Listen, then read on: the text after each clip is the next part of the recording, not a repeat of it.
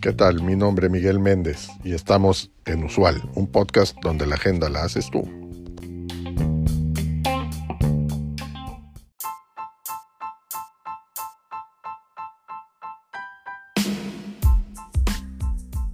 En este episodio vamos a hablar sobre cómo crear y coordinar un equipo remoto.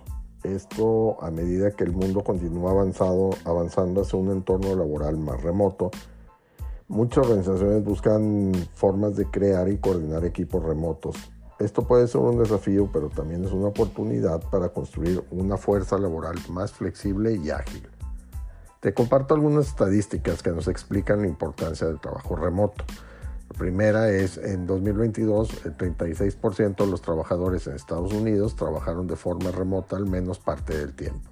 La segunda, se espera que para el año 2025 el número de trabajadores remotos aumente al 52%. La tercera, los trabajadores remotos son más productivos que sus contrapartes en la oficina. Y por último y cuarta, los trabajadores remotos son más felices y tienen menos estrés que sus contrapartes en la oficina. Ahora bien, hay casos de éxito de equipos remotos que han sido bien implementados, como son el de Automatic, la compañía que es propietaria de WordPress y que es una empresa completamente remota. También tenemos a Buffer, una herramienta de programación de redes sociales que también es una empresa completamente remota. Y tenemos también a GitLab, que es una plataforma de DevOps, que es una empresa orientada al trabajo remoto. Y bueno, como todo, el trabajo remoto presenta pros y contras. Por el lado de las ventajas encontramos eh, la flexibilidad que se refiere a que los trabajadores remotos pueden establecer sus propias horas y trabajar desde cualquier lugar del mundo. Tenemos la productividad que se refiere a que los trabajadores remotos suelen ser más productivos porque tienen menos distracciones. Y tenemos la felicidad que se entiende como como que los trabajadores remotos suelen ser más felices porque tienen más control sobre su equilibrio entre el trabajo y la vida personal.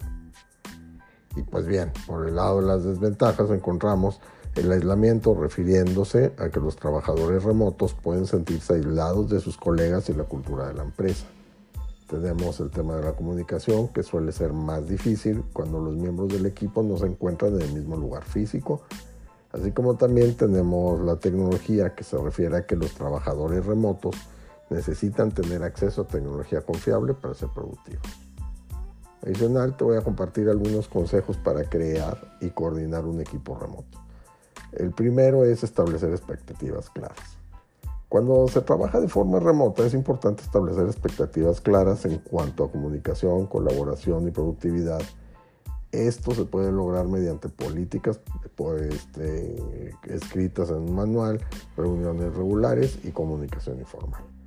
segundo es elegir las herramientas adecuadas. Existen varias herramientas que pueden ayudar a los equipos remotos a comunicarse y colaborar de manera efectiva. Estas herramientas incluyen videoconferencias, software de gestión de proyectos y plataformas de comunicación. También es importante crear una cultura de confianza ya que la confianza es fundamental para cualquier equipo, pero es especialmente importante para los equipos remotos. Esto se puede lograr mediante una comunicación regular, retroalimentación abierta y enfoque de los resultados. Y por último, es brindar apoyo. Los trabajadores remotos pueden necesitar apoyo adicional, como acceso a capacitación, recursos y tecnología. Estos apoyos pueden ser proporcionados por el Departamento de Recursos de la organización o bien por los gerentes o los miembros del equipo. Si sigues estos consejos, tanto tu organización como tu departamento pueden crear y coordinar equipos remotos que sean productivos, comprometidos y exitosos.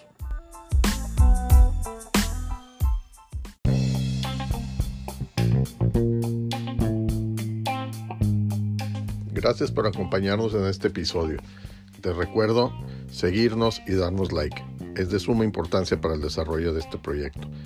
Así como también te pido que nos dejes tu mensaje de voz en el cuerpo de este podcast con el tema que quieras que tratemos en los siguientes episodios o que nos envíes un mensaje directo en nuestro Twitter arroba usual un podcast.